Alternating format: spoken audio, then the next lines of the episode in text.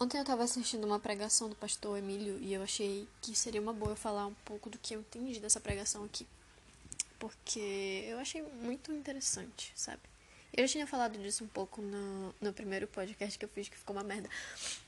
Mas eu vou falar de novo, porque. Porque sim. Bom, nessa pregação, o pastor Emílio ele estava lendo o livro de Eclesiastes e explicando um pouco sobre esse livro.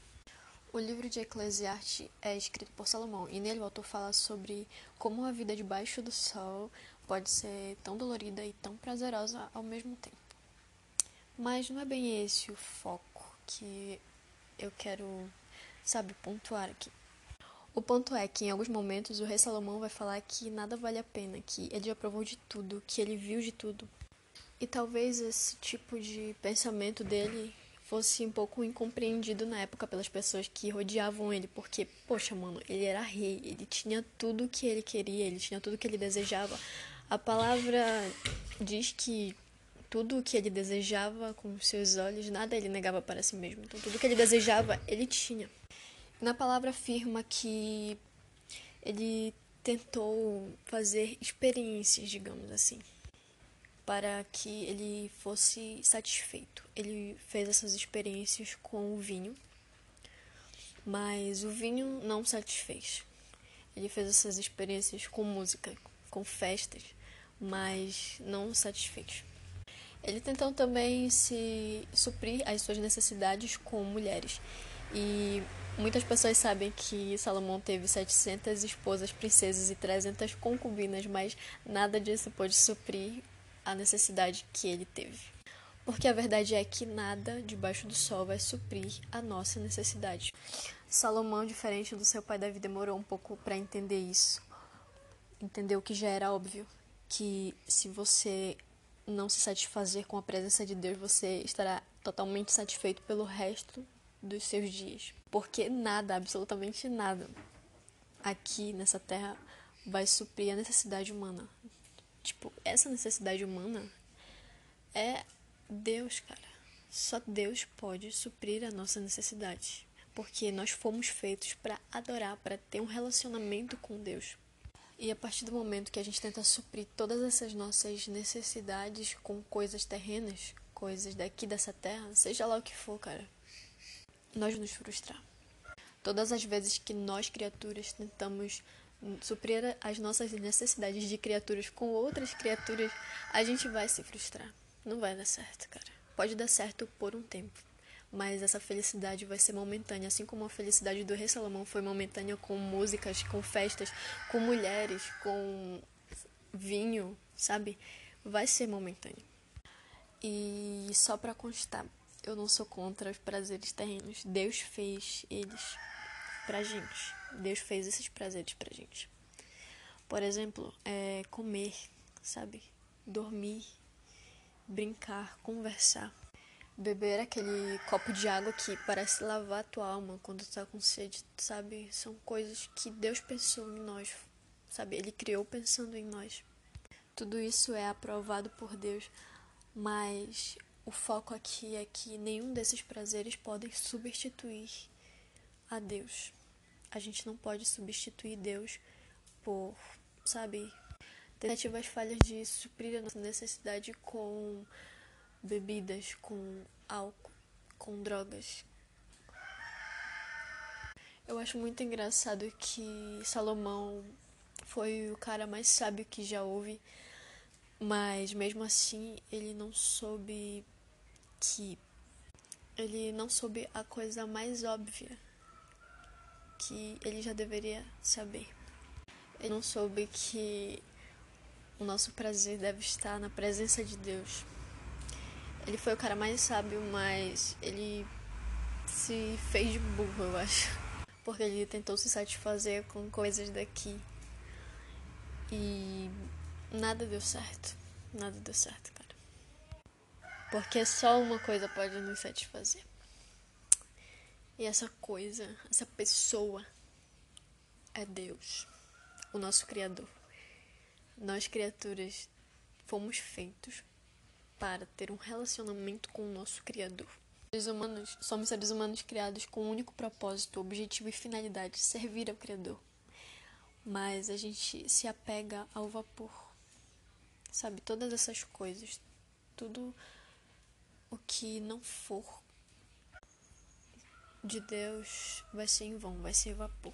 A gente vai se apegar àquilo com todas as nossas forças. A gente vai ter aquilo como nosso chão, mas aquilo vai se esvair pelas nossas mãos. Aquilo é vapor. A única coisa que é sólida é Cristo. Ele é o fundamento sólido das nossas vidas. Mas então é isso. Eu espero que alguém tenha entendido o que eu falei. E desculpa se eu gaguejei, se eu me enrolei. Porque eu sempre faço isso, cara. Isso dá uma raiva, mas eu não consigo. Essa sou eu, né? Falou. Falou nada, lembrei de uma coisa aqui. Deuteronômio, capítulo 6, versículo 5. Portanto, amem o Senhor nosso Deus com todo o coração, com toda a alma e com todas as forças. Guardem sempre no coração as leis que eu lhes estou dando hoje. Então, o negócio é se a gente amar qualquer coisa que não seja Deus, nós vamos estar pecando, entendeu?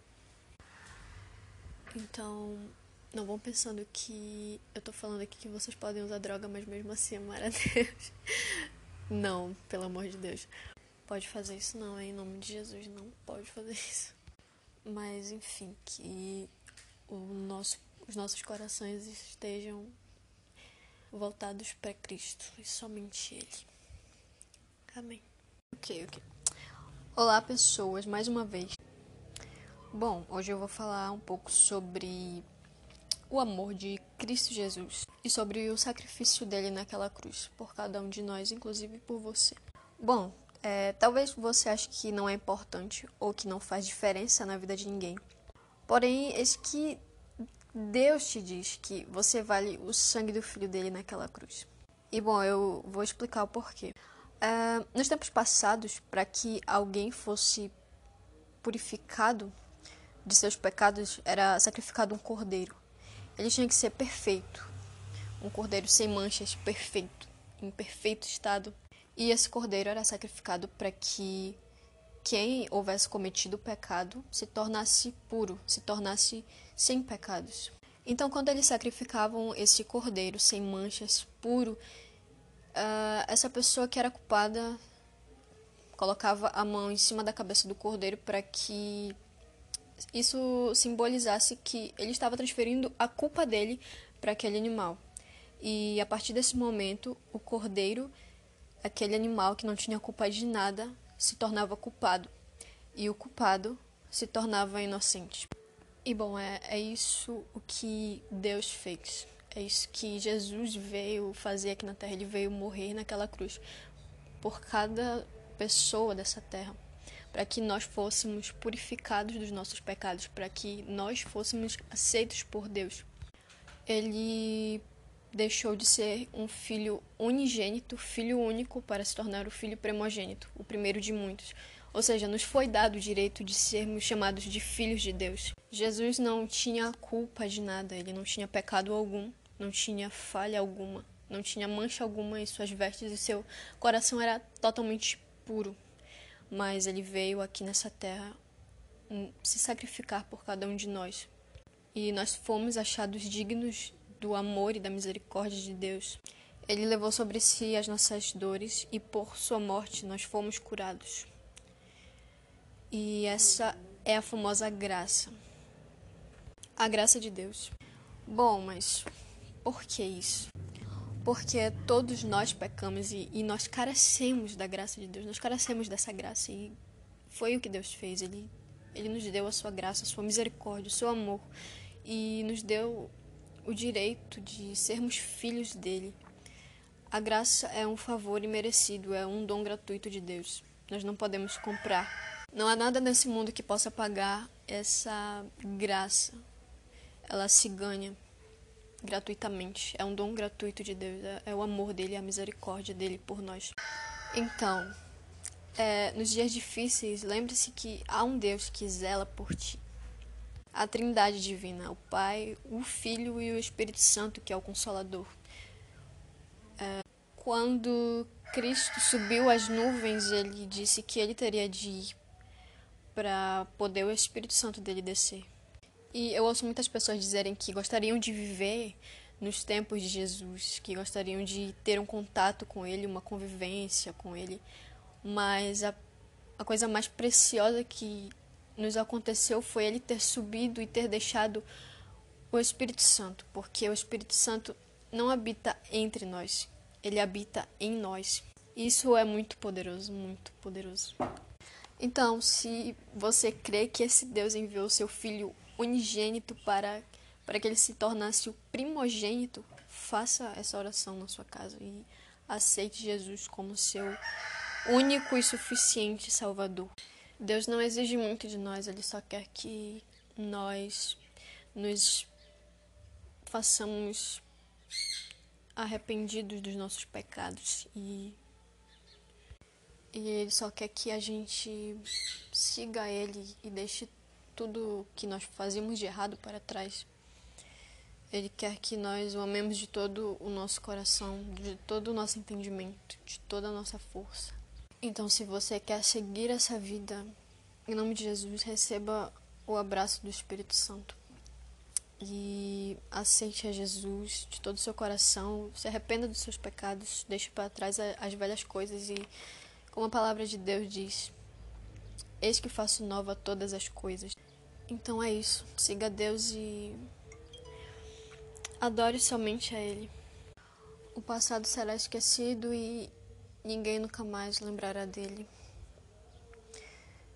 Nem mesmo Deus lembrará dos seus pecados. Basta seguir a Ele fielmente, verdadeiramente, de todo o teu coração. E é isso. Falou. Oi. Boa noite, boa tarde, bom dia, não sei qual horário que você tá vendo isso, se é que alguém tá vendo isso, mas eu não tô nem aí, porque pelo menos vai servir para treinar minha dicção, que é uma merda, com todo respeito. Bom, hoje eu vim aqui falar um pouco sobre o capítulo 33 de Êxodo, que é, particularmente eu gosto bastante, porque, sei lá, cara, é, crente que é crente espiritualiza as coisas saudavelmente. Essa palavra existe, não sei. Enfim, de uma forma saudável. Foi só eu começar a gravar que do nada começou a latir uns cachorros. Minha mãe veio pra cá com som, ouvindo mas glória a Deus, né? A gente vai tentar. Acho que ninguém vai ouvir isso. Mas se ouvir, glória a Deus. Obrigada por ouvir isso. Eu te amo, cara. Deus abençoe. Isso foi muito gay, peraí.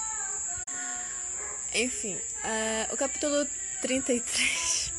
Ela começou a cantar do nada, velho. O capítulo 33 de Êxodo no versículo 7, fala: Sempre que o povo de Israel acampava, Moisés costumava armar a tenda a certa distância fora do acampamento.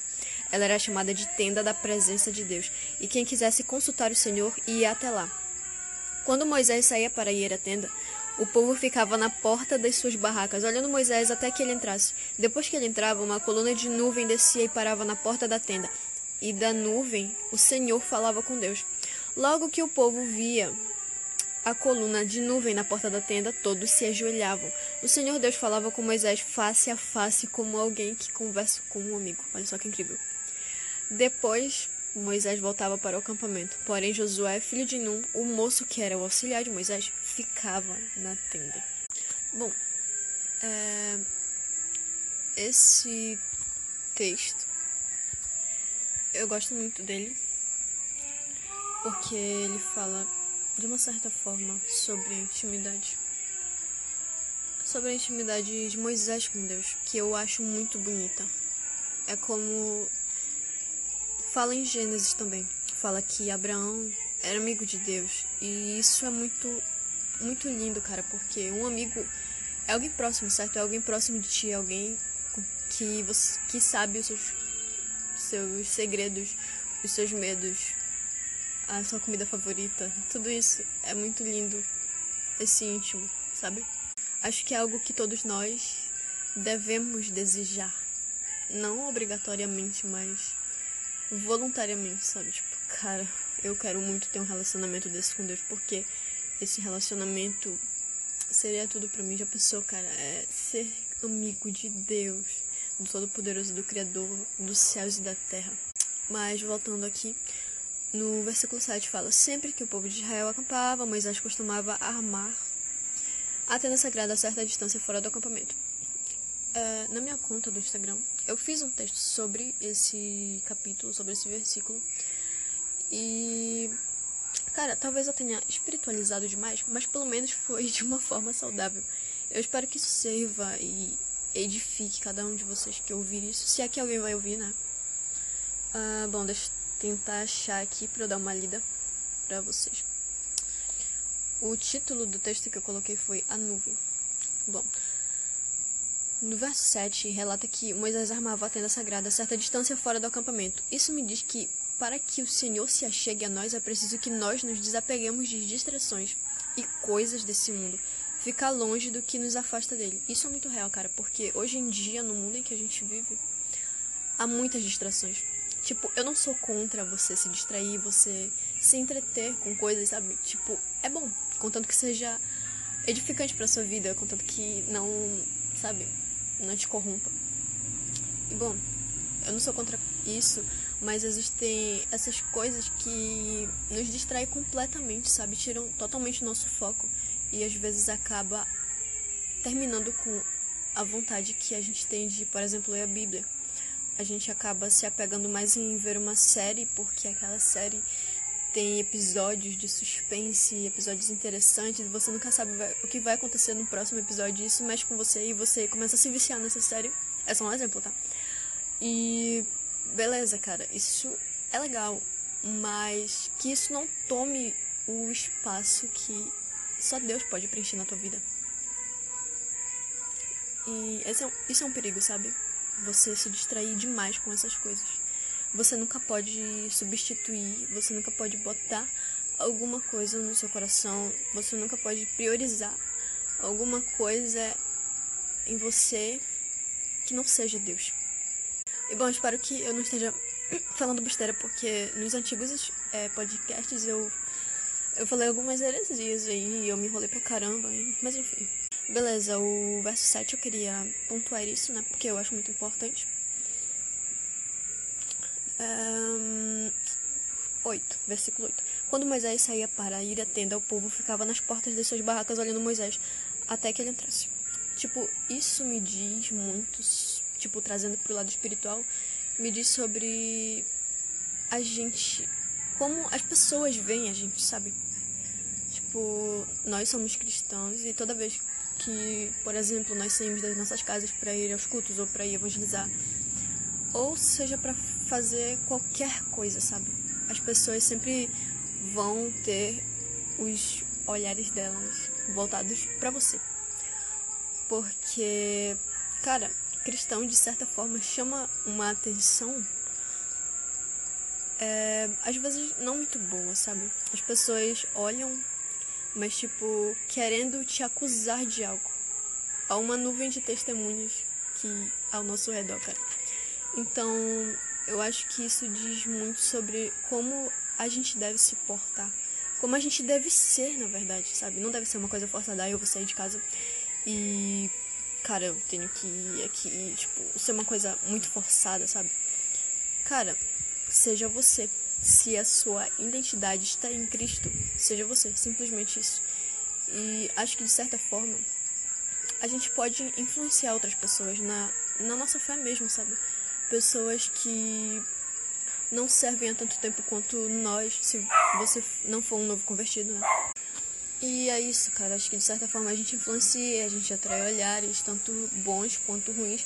Então é sempre bom a gente estar tá honrando a nossa identidade em Cristo, sabe?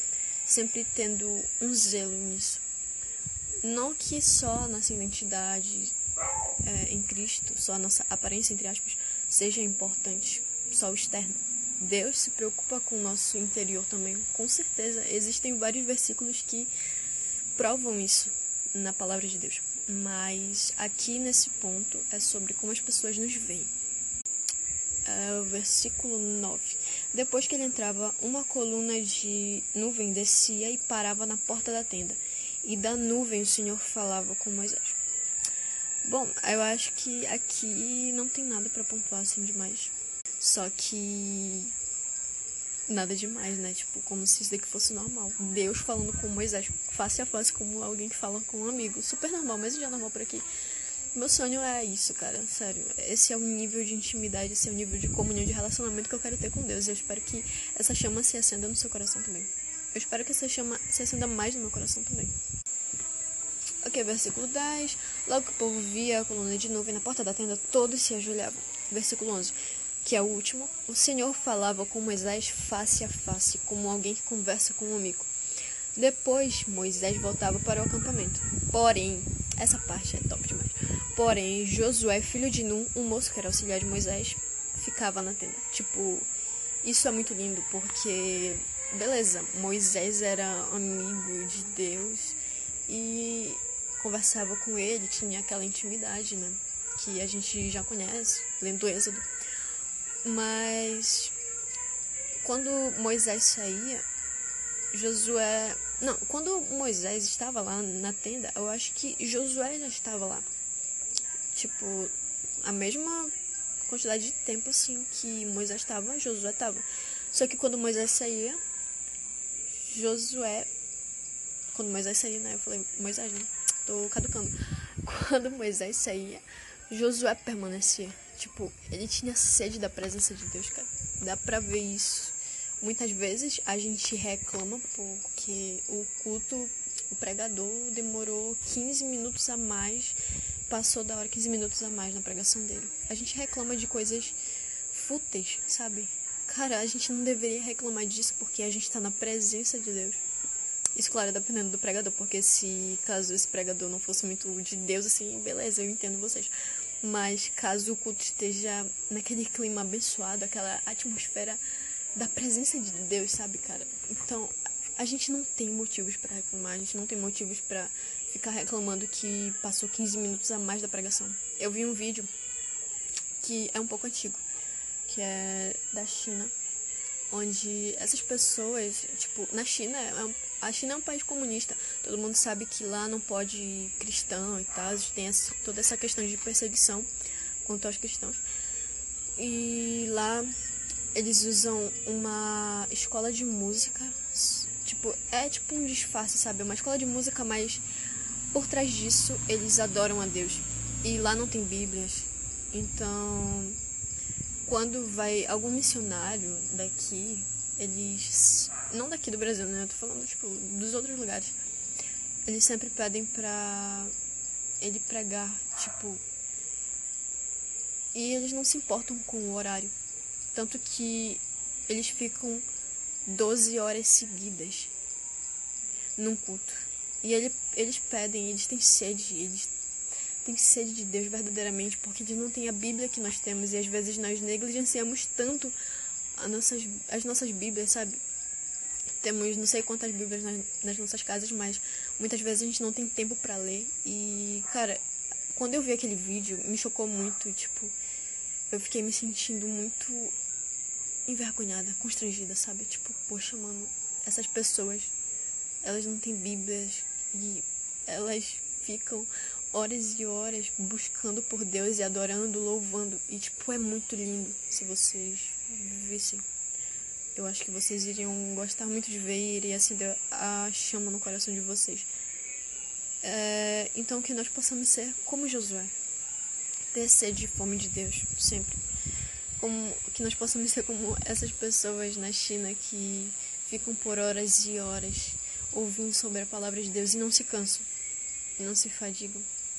Eu gostaria de ler um versículo no Salmo 27, alguns versículos no, no livro de Salmos.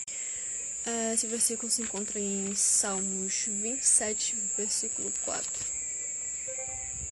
É, a minha versão é NTLH, ela não é muito boa assim, tipo, muitas pessoas não consideram muito boas, mas eu considero muito boa para um novo convertido. No caso, foi muito boa para mim, então eu gosto dela. Bom, é... versículo 4. Salmo, capítulo 27, versículo 4. A Deus, o Senhor, pedi uma coisa, e o que eu quero é só isso: que Ele me deixe viver na Sua casa todos os dias da minha vida, para sentir maravilhado a Sua bondade e pedir a Sua orientação. Em tempos difíceis, ele me esconderá no seu abrigo, ele me guardará no seu templo e me colocará em segurança no alto de uma rocha. E, cara, isso é muito lindo. Essa sede, Esse salmo uh, é de Davi. Davi era um cara apaixonado por Deus. A gente pode ver isso também no capítulo 42 de Salmos, onde fala: Assim como o corso deseja as águas do ribeirão, assim também eu quero estar na tua presença, ó Deus. Eu tenho sede de ti, o Deus vivo. Quando poderei, quando poderei ir adorar em tua presença? Choro dia e noite e as lágrimas são meu alimento. Enfim, é essa parte que é muito bonita e tal. Porque fala sobre a sede de Deus, sabe? Eu também lembrei de outros salmos. Que é o Salmo 63, se eu não me engano. Que o título é Sede Espiritual, Salmo de Davi também fala assim: Ó oh Deus, tu és o meu Deus, procuro estar na tua presença, todo o meu ser deseja estar contigo. Eu tenho sede de ti, como uma terra cansada, seca e sem água. Quero ver-te no templo, quero ver como és poderoso e glorioso. O teu amor é melhor do que a própria vida. E isso, e por isso eu te louvarei. Enquanto viver, falarei da tua bondade e levantarei as minhas mãos a ti em oração. As tuas bênçãos são como alimentos gostosos. Elas me satisfazem, por isso canto alegremente canções de louvor a ti. Essa parte é muito boa. Eu gosto muito. Versículo 6, 7 e 8. Quando estou deitado, eu lembro de ti. Penso em ti a noite toda, porque sempre me tens ajudado. Na sombra das tuas asas eu canto de alegria. A tua mão direita me segura bem firme e eu me apego a ti. Enfim, todos esses salmos. E provavelmente tem outros salmos aqui que falam sobre sede espiritual, sobre sede de Deus. Eu não sei bem qual versículo que fala isso. Provavelmente tem alguma referência bíblica, né? Mas eu ouvi uma canção que é até que eu venha do Ministério Zoe, que é Fere o meu coração como uma ferida de fome por ti. Fere o meu coração como uma ferida de sede por ti. Sabe? Uma pessoa com fome quer se saciar apenas. E isso é uma boa comparação, uma boa analogia, assim, quando a gente fala de nos satisfazer em Cristo, quando a gente fala de ter sede de Deus, sabe? Enfim. Uh, o outro versículo é 1 Pedro, capítulo 2, versículo 2, que diz assim: Sejam como criancinhas recém-nascidas, desejando sempre puro leite espiritual, para que bebendo dele vocês possam crescer e ser salvos. Enfim, todos esses versículos falam sobre sede, fome de Deus e sede espiritual, né? Eu espero que isso possa e venha abençoar vocês, edificar vocês e acender uma chama no coração de cada um que tá ouvindo, se é que tá ouvindo. E é isso. Tchau, tchau.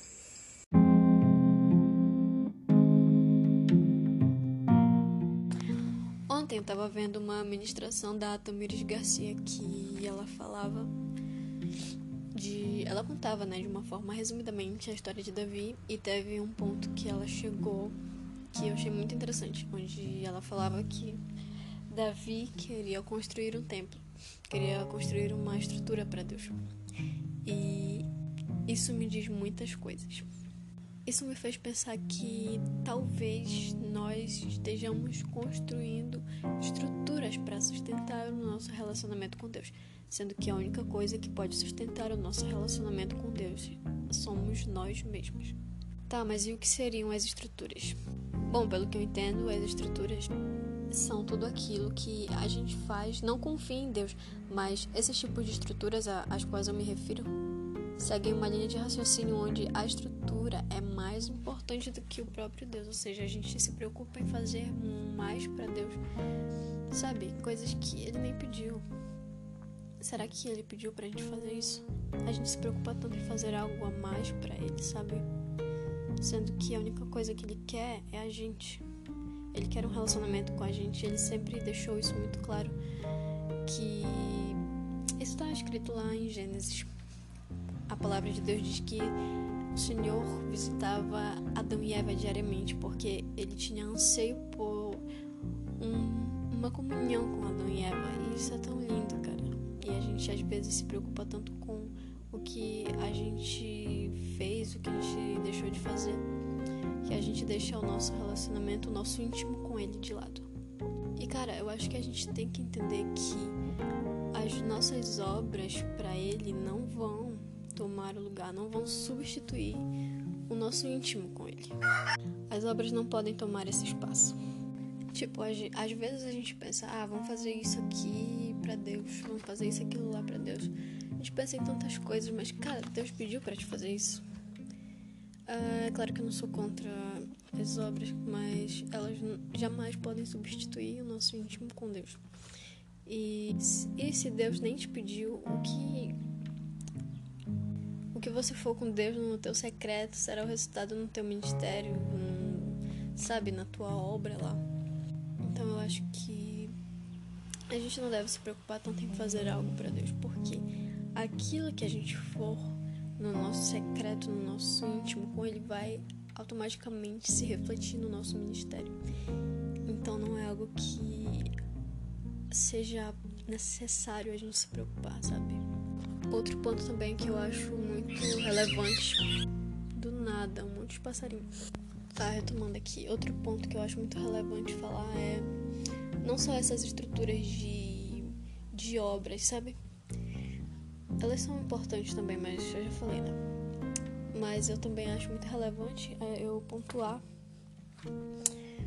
a estrutura como algo religioso, sabe? Como se fosse uma cerimônia, como se fosse um ritual religioso simplesmente. Mas não é sobre isso, sabe?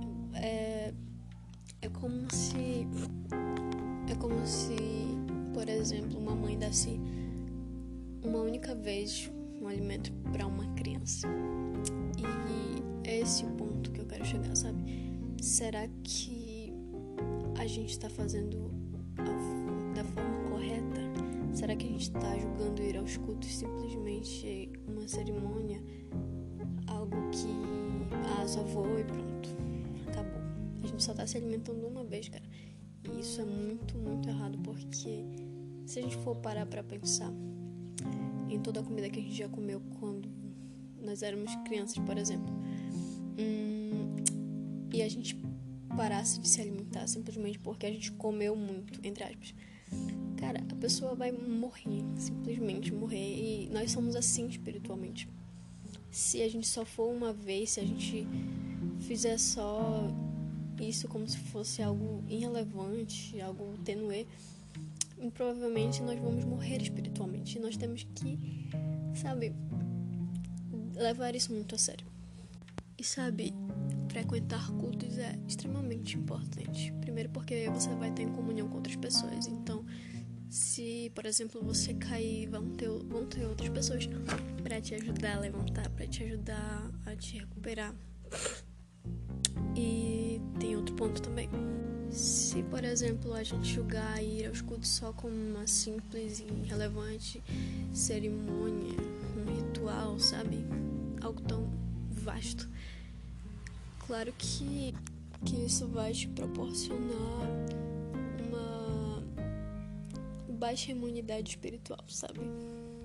Porque se você busca ter um relacionamento só através de obras, só através de estruturas, só através de um ritual. Muito provavelmente, quando você chegar na sua casa depois daquele mover, depois daquele culto abençoado, depois de uma ministração, depois que aquela atmosfera, que você não tiver mais dentro daquela atmosfera, muito provavelmente você vai chegar na sua casa e vai sentir um vazio, porque aquilo vai passar, porque você só está acostumado com o que a estrutura te proporciona, sabe? Você não está preocupado com o que você pode fazer. Você é a estrutura.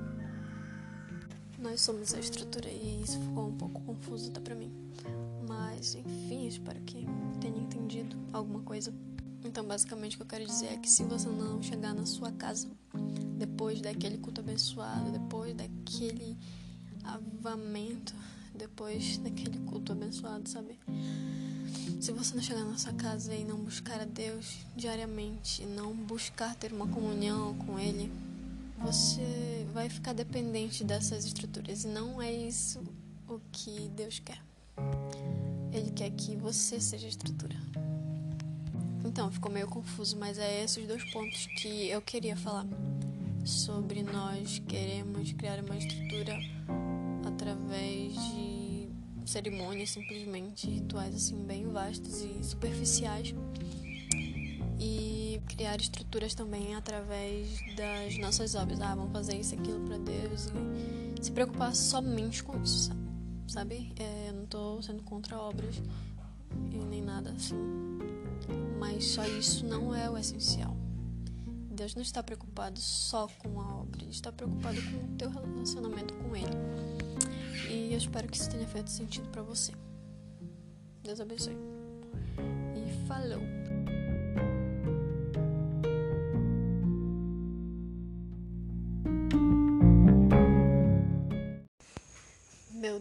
No podcast anterior eu gaguejei pra caramba, falei coisa com coisa, me enrolei pra caramba, mas tudo certo.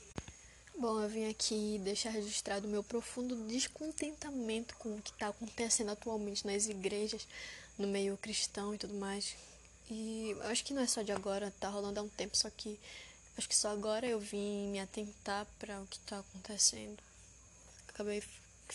Uh, começou, né? Começou. Bom, é, cara, isso me deixa muito, muito triste, muito chateada ver que o, as pessoas cristãs, a igreja do Senhor, a noiva de Cristo, tá tão afastada dos caminhos do Senhor, mesmo estando na igreja. E é claro que eu não venho aqui para julgar ou para criticar ninguém. Claro que eu venho aqui com outra intenção, com a intenção de falar para vocês que os que estão de pé, que cuidem para que não caiam porque, meu Deus do céu, a tentação tá grande entre o meio evangélico. Hoje já tava assim há um tempo, cara. Eu não sei o que é que tá acontecendo. Eu sei que isso me deixa completamente triste. É como se os valores cristãos para os próprios cristãos não, não tivessem mais valor, sabe? Isso é grave demais. Isso é uma frieza espiritual tremenda, porque as pessoas cristãs que são assim acham que estão de boa, acham que estão não, tô uma maravilha aqui, tá de boa com Deus e tal, mas na verdade eles pensam, eles só pensam que estão assim, mas eles não estão assim. Eles estão perdidos, eles acham que estão certos aos seus próprios olhos. Isso é grave pra caramba. Sabe, onde é que a igreja de Deus tá indo parar, cara? É, tá rolando tanta, tanto escândalo, tantas notícias ruins. Sabe, o que é que tá acontecendo? Isso é uma vergonha, isso sabe, suja o nome de Deus, o nome divino de Deus, e do nada estão gritando para ele.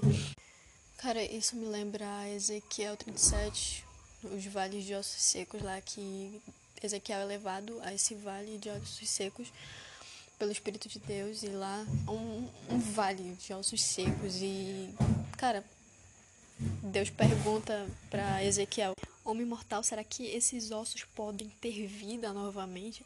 E Ezequiel, tipo assim, pensando ali, mano, não, né? Mas ele responde para Deus: Senhor, meu Deus, só tu sabes se podem ou não. E eu tô tipo, Ezequiel, e eu creio que não só não é apenas eu que tô assim dessa forma, nesse, nesse descontentamento, sabe, com tudo que vem acontecendo na igreja de Deus, cara, isso é muito triste de verdade. E o mais triste ainda é que pessoas, quando ouvem essas notícias, ficam, ai menina, babado, não sei o que, nem te conto. Tipo, ficam tudo eufórico assim pela notícia, sabe? Em vez de se entristecerem. Tipo, a gente tem que se entristecer mesmo por isso, se revoltar e orar e pedir avivamento para o Senhor, é pedir uma renovação do seu espírito, do nosso espírito, né? A gente tem que pedir isso para Deus. Então aí Deus responde para ele Profetize para esses ossos, diga a esses ossos secos que deem atenção à mensagem do Senhor. Diga que eu, Senhor Deus, estou lhes dizendo isto. Eu porei respiração dentro de vocês e os farei viver de novo. Eu lhes darei tendões e músculos e os cobrirei de pele. Porei respiração dentro de vocês e os farei viver de novo. Aí vocês ficarão sabendo que eu sou o Senhor. Desculpa a tradução, é toda informal, né? Mas tudo bem. E cara, eu acho que é isso, sabe? Em meio a tantas coisas que vem acontecendo, eu acho que a nossa posição como filhos de Deus, como soldados de Cristo, uh, não deve ser apenas se revoltar ou se entristecer, ficar parado diante dessas situações, mas sim orar, cara. A gente tem que lutar. Essa luta é espiritual, totalmente espiritual. Olha o que vem acontecendo, isso é grave demais. Eu acho que a gente tem que orar assim, a gente tem que clamar. Muitas pessoas dizem que isso é pegar a cruz dos outros e tudo mais. Só que, cara, a gente tem que orar um pelos outros. A gente não deve se contentar e simplesmente lavar as nossas mãos, como dizem, e ah, deixa pra lá. É, eu já falei, eles sabem, eles conhecem a verdade, ele, eu já fiz a minha parte, tô de boa. Não, acho que não deve ser assim, cara. Gente, eu acho que a gente deve clamar assim a Deus. Acho que a gente, a gente deve se unir em oração. E sempre, sempre, eu tô viajando de novo, meu Deus. E sempre orar por essas pessoas, porque a oração ela é muito, muito poderosa. Se a oração não fosse preciso, Jesus não nos ensinaria a orar. A gente pode ver lá em Êxodo, não sei o capítulo nem o versículo, só sei que Moisés ele clama a Deus pelo povo. Ele diz tipo algo assim, tipo, ah, Deus dá mais uma chance para eles, não sei o que tudo mais. E aí Deus dá mais uma chance para o povo de Israel. Eu acho que nós devemos fazer a mesma coisa, ter a mesma iniciativa de Moisés, fazer a nossa parte, sabe, com amor, sabe, principalmente com amor, não fazendo por fazer e simplesmente se não se não der certo lavar as nossas mãos, né, como dizem. Eu acho que a gente deve chorar por aqueles que não estão mais na presença, sabe? Eu acho que a gente deve estar disposto a lutar também por essas pessoas. E não simplesmente quando a gente ficar sabendo dessas coisas, tipo, uh, julgar essas pessoas, sabe? Ficar sabendo julgar e criticar e ficar falando da vida dos outros, cara. Se tu tá sabendo disso, é porque é para te fazer algo a respeito disso, sabe? Não pra te ficar criticando, não pra te ficar julgando as pessoas. Tu tem que fazer alguma coisa, tem que se posicionar como um soldado de Cristo. Se a gente diz, se a gente se intitula soldado de Cristo, a gente tem que fazer, a gente tem que guerrear. A gente tem que fazer alguma coisa, sabe? A gente não pode ficar simplesmente parado. Gente não pode simplesmente se contentar com o que está acontecendo. Eu acho que a gente deve fazer como Moisés, clamar para esse povo. A gente deve fazer como Ezequiel e profetizar. Profetizar sobre essas vidas, orar, guerrear espiritualmente, sabe? Isso é uma, uma luta espiritual, cara. Eu acho que a gente deve se doar, estar disposto um pelo outro em amor, sabe? O amor é, é o que une todas as coisas. E é isso. Esse ficou com mais erros ainda, esse podcast aqui ficou com mais erros ainda, mas eu precisava falar algo sobre ainda que poucas pessoas escutem isso. E é isso. Em Mateus capítulo 7, versículo 24 ao 27, diz assim: Todo aquele, pois, que escuta estas minhas palavras e as pratica, assemelhá-lo-ei ao homem prudente, que edificou a sua casa sobre a rocha. E desceu a chuva, e correram rios, e sopraram ventos, e combateram aquela casa. E não caiu, porque estava edificada sobre a rocha. E aquele que ouve estas minhas palavras e as não cumpre, compará-lo-ei ao homem insensato, que edificou a sua casa sobre a areia. E desceu a chuva, e correram rios, e assopraram ventos, e combateram aquela casa, e foi grande a sua queda. Bom, essa passagem da Bíblia me diz muitas coisas sobre onde nós estamos depositando a nossa confiança, sabe? Se a gente está depositando realmente a nossa confiança em Deus. Porque eu vejo muitas pessoas que estão na igreja, mas construíram a sua casa em sua própria confiança, construíram a sua casa na areia elas confiam na, na força do seu próprio braço, na força da sua inteligência. Eles confiam no seu próprio esforço. Mas não deve ser assim. Nós temos que construir a nossa casa em Cristo. Ele é a rocha em quem nós devemos depositar total confiança. Eu sei que é muito fácil falar isso, que nós devemos depositar nossa confiança em Cristo e tudo mais, só que, mesmo que seja fácil falar e fácil de ouvir, eu quero que você se desafie a praticar a confiança em Cristo Jesus. Às vezes a gente se concentra muito e confia muito no que a gente está vendo, no que a gente está sentindo, sendo que o nosso olhar é limitado e os nossos sentimentos são enganosos. Mas a fé é o firme fundamento das coisas que não se veem, mas se sabe, se sabe que aquilo vai acontecer. Nosso olhar humano é limitado demais para aquilo que realmente pode acontecer, sabe? Eu lembro até de um trecho de uma música que fala que, assim, eu já não ando pelo que eu vejo, eu já não vivo pelo que eu sinto, é só pelo que eu sei, é só pelo que a gente sabe.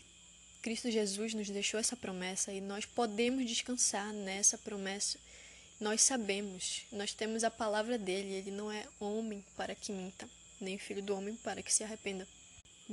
Depende de nós depositarmos a nossa confiança nele e sempre estar em oração, sempre estar em vigilância para que a nossa mente não se desvie do, dos olhos de Cristo. Sabe, zombe das circunstâncias. Zombe das circunstâncias. As circunstâncias não são nada perto do nosso Deus. Nós temos que ter fé. Se ele te prometeu que ele vai cumprir algo, ótimo, apenas ande no caminho que se deve seguir, apenas obedeça a Deus. Mas se você pede por algo e deseja ter alguma coisa, não se trata de apenas ter fé para conseguir algo, se trata de ter confiança em Deus ao ponto de saber que pode dar certo e também pode dar errado, mas mesmo assim ele vai continuar sendo Deus na sua vida. Não se trata de mero interesse material, ou seja lá o que for. Lá em Mateus 6, versículo 25 e 26 diz assim: é, Por isso eu digo a vocês não se preocupem com a comida e com a bebida que precisam para viver, nem com a roupa que precisam para se vestir. Afinal, será que a vida não é mais importante do que a comida? E será que o corpo não é mais importante do que as roupas? Vejam os passarinhos que voam pelo céu. Eles não semeiam, não colhem, nem guardam comida em depósitos. No entanto, o Pai de vocês, que está no céu, dá de comer a eles. Será que vocês não valem muito mais do que passarinhos. Olha essa palavra de afirmação de Jesus, cara. É o próprio Jesus afirmando isso aos seus filhos, afirmando isso aos que escolheram estar com ele de livre e espontânea liberdade. Liberdade não, vontade, espontânea vontade. Em Salmo 125, não lembro o versículo, diz: Lançai sobre ele toda a tua ansiedade, porque ele tem cuidado cuidado de nós. Nossa, tô gaguejando pra caramba. Porque Deus tem cuidado de nós, Deus tem cuidado dos seus filhos. Todas as coisas cooperam para o bem daqueles que amam ao Senhor. Em Tiago, capítulo 1, versículo 6, diz: Porém, peçam com fé e não duvidem de modo nenhum, pois quem duvida é como as ondas do mar que o vento leva de um lado para o outro. Quem é assim não pense que vai receber alguma coisa do Senhor. Ou seja, temos que ter plena confiança em Deus, saber onde estamos construindo nossa casa, saber onde nós estamos com os nossos pés plantados para que para que as nossas raízes não envelheçam ao longo do tempo, para que elas se renovem a cada dia. Que nós possamos estar enraizados em Cristo. Em Isaías 43 diz: Não tenha medo, pois eu salvei, eu chamei pelo seu nome e você é meu. Quando você atravessar águas profundas, eu estarei ao seu lado e você não se afogará. Quando passar pelo meio do fogo, as chamas não queimarão, pois eu sou o Senhor seu Deus, o Santo de Israel, o seu Salvador. Então, aqui nós podemos ver mais uma vez a afirmação de Deus, a afirmação do cuidado dele, do zelo dele para com os que o amam. Sabe, mesmo se as circunstâncias não forem muito boas, muito agradáveis aos nossos olhos, que a gente não seja como o povo de Israel que murmurou, que acreditou na no que eles estavam vendo, sabe? Que eles acreditaram e depositaram a confiança dele, deles simplesmente na visão limitada deles. Eles murmuraram, eles não tiveram fé. E nós vemos ao longo da Bíblia que sem fé é impossível agradar a Deus. A nossa fé tem poder de mover montanhas nós podemos ver que ela é muito importante. Podemos ter exemplos de Davi, de Josué, de e Caleb, de Paulo e Silas na prisão, de Sadraque, Mesaque e Abednego, que não ficaram com medo. Que eles poderiam até ter ficado com medo, mas eles não se deixaram abater pelas circunstâncias porque eles sabiam onde que eles tinham construído a confiança dele, onde que eles tinham enraizado as suas gaguejando pra caramba. Eles sabiam onde eles tinham depositado a confiança deles.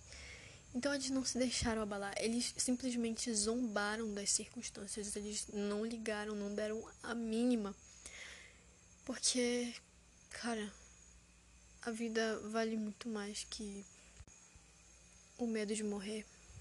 E, cara, quando eu penso nisso, que eles tiveram fé e plena confiança em Deus, isso faz arder uma chama no meu peito, porque, cara, é nisso, é nisso que nós devemos confiar, é em Deus que nós devemos confiar, é depositar nossa confiança, é nele que nós devemos nos enraizar.